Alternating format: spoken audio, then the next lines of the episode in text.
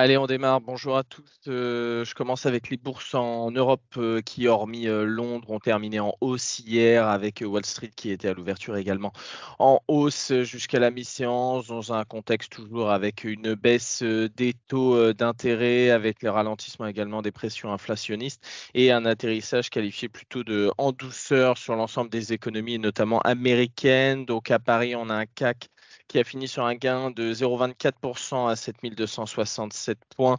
On a un FTSE britannique qui a été plombé par les valeurs financières et également pétrolières après que des, des sources ont rapporté à Reuters que quatre banques avaient quitté l'initiative pour le climat Science-Based Targets soutenue par les Nations Unies. On a le DAX allemand qui a avancé euh, un peu plus nettement autour des un peu plus d'un pour cent grâce notamment à l'automobile hein, qui a très bien fonctionné hier.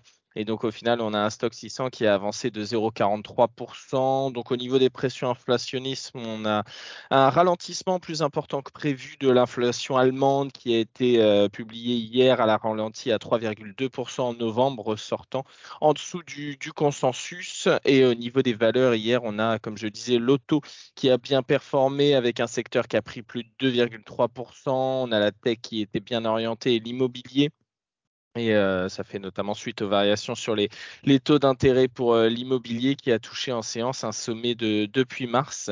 Et euh, du côté des valeurs, on a Total Energy qui s'affichait dans le rouge à moins 2,3 avec la baisse des prix du pétrole et également une recommandation broker à la baisse. Et on a Philips qui est également fini en, en baisse de 3,66 euh, au niveau des US, on a fini au final en ordre dispersé, alors qu'une révision à la hausse de la croissance américaine au T3 a apaisé les craintes au niveau de la récession, mais on avait des commentaires de responsables de la Fed qui ont entretenu plutôt l'incertitude.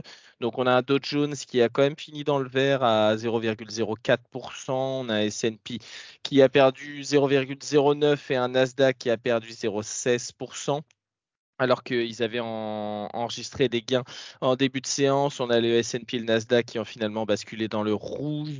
Donc on a le président de la Fed de Richmond qui a exprimé son scepticisme hein, sur le fait que la Banque centrale américaine avait terminé son cycle de resserrement monétaire. il a aussi laissé sur la table l'hypothèse d'une nouvelle hausse de taux si l'inflation venait à rebondir encore. Donc on a les, investisseurs qui ont plutôt euh, privilégié la prudence à la veille de la séance attendue aujourd'hui avec les chiffres justement sur l'inflation très suivie par la Fed. On avait le Beige Book qui a été publié hier dans l'après-midi. Donc, qu'est-ce qu'il a rapporté? Un ralentissement de l'économie sur des réductions de dépenses de consommation discrétionnaires aux US. On a le marché de l'emploi qui continue de se détendre avec une légère augmentation du taux de chômage. Et au final, on a une augmentation des prix qui est qualifiée de modérée.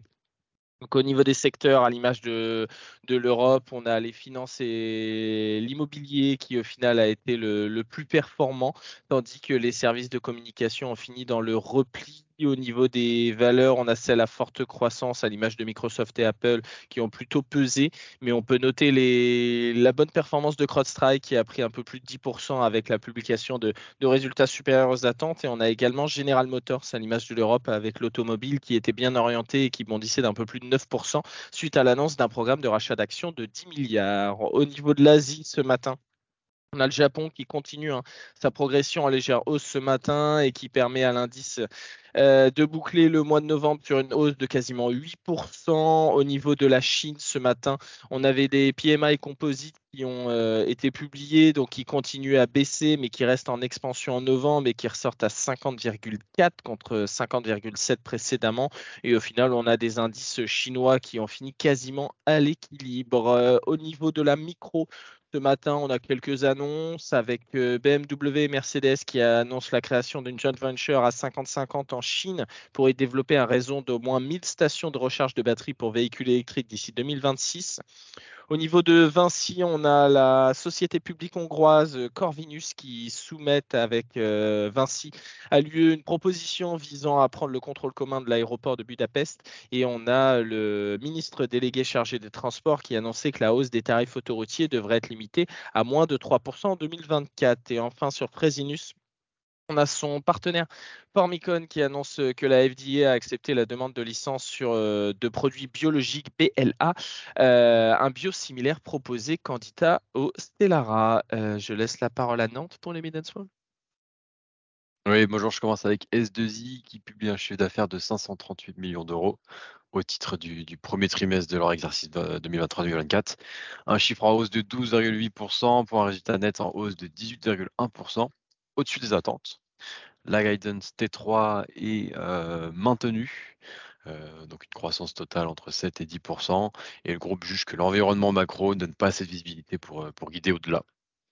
On Technip Energy qui s'associe avec John Cockerill, un leader dans l'hydrogène et plus précisément les, les, électrolyseurs alcalins pressurisés, et qui annonce donc la création Reli, euh, donc une nouvelle société pour répondre à l'urgence du passage à l'échelle des solutions, jouant un rôle clé pour réduire les émissions de CO2 des industries. Et enfin, Voltalia, qui a remporté 73 MW de nouveaux projets éoliens en France lors du dernier appel d'offres de la Commission de régulation de l'énergie.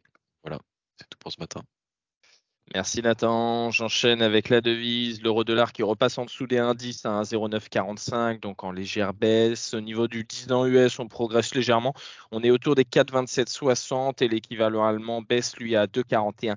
40. Euh, au niveau des matières premières, on peut noter que l'or hein, se maintient plutôt bien à 2044 dollars l'once et le WTI et le Brent sont encore une fois en légère hausse ce matin après euh, trois séances, après la troisième séance consécutive. En amont de la réunion de l'OPEP, qui se tiendra aujourd'hui, et pour rappel, on a plusieurs membres euh, qui refusent l'augmentation de réduction de production proposée par l'Arabie Saoudite. Au niveau des recommandations brokers, on a sur Costco Barclays qui maintient sa recommandation de pondération de marché avec un objectif de cours qui est relevé de 510 à 547 dollars. LVMH, on a Stifel qui maintient sa recommandation d'achat avec un objectif de cours réduit de 800 à 775. Prosus HSBC maintient sa recommandation d'achat avec un objectif de cours relevé de 38 à 39 euros. Et SPI, BNP Paribas Exane maintient sa recommandation de surperformance avec un objectif de cours qui est relevé de 33, de 33 à 34 euros. Oui. Euh, je termine avec les stats. On a l'Allemagne qui publiera ses chiffres du chômage vers 10 heures. On aura l'UE qui présentera les chiffres de l'inflation et le taux de chômage à 11 heures. Et cet après-midi sera consacré aux US avec notamment les nouvelles demandes d'allocation chômage et les chiffres de l'inflation qui seront publiés à 14h30. Et on aura les euh, indices PMI de Chicago à 15h45. Je laisse la parole à Lionel pour l'analyse technique. Oui, bonjour. Sur le CAC, hier, on a rejoint les, plus hauts précédents autour de 7300 points, mais on n'est pas parvenu à les franchir. On a laissé une petite mèche haute sur le chandelier journalier. Sur ce niveau de, résistance, d'autres indices européens, eux, sont parvenus à faire un nouveau plus haut, mais le CAC continue de surperformer compte tenu euh, du poids du secteur du luxe dans le CAC. Euh, sur d'autres indices, euh ça a été évoqué, les indices américains étaient en, en hausse pendant presque toute la séance, puis on reflue en fin de séance. On retrouve ça ici sur le, Nasdaq avec donc du coup une clôture légèrement dans le rouge. Euh, bon, compte tenu du niveau de surachat précédemment et, de ce genre de phénomène où on fait un nouveau plus haut puis on réintègre euh, avec une sorte de retour à la case départ, c'est un signe, ben, on d'essoufflement à court terme du marché américain qui a besoin tout simplement d'observer une phase de pause, hein, de respirer. Euh, donc dans ce cadre, on pourrait imaginer un retour un peu plus tard vers le, le gap le dernier gap haussier qui a été laissé ouvert le 14 novembre, qui se situe vers 15 525 sur le Nasdaq. Bonne séance. Merci Lionel, bonne journée et bonne séance à tous.